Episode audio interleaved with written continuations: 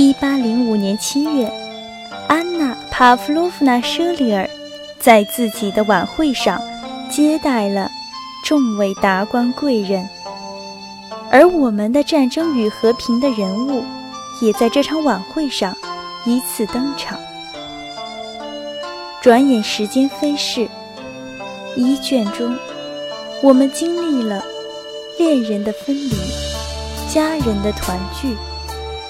看过世间百态，战争的残酷硝烟仍在弥漫，而安德烈公爵心中高远的蓝天，依旧如梦中浮现。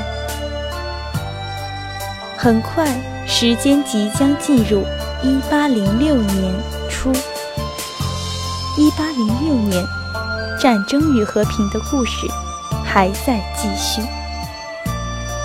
请大家和鸡腿小木屋一起期待《战争与和平》第二卷，让我们共同去见证那段历史，感受那段辉煌。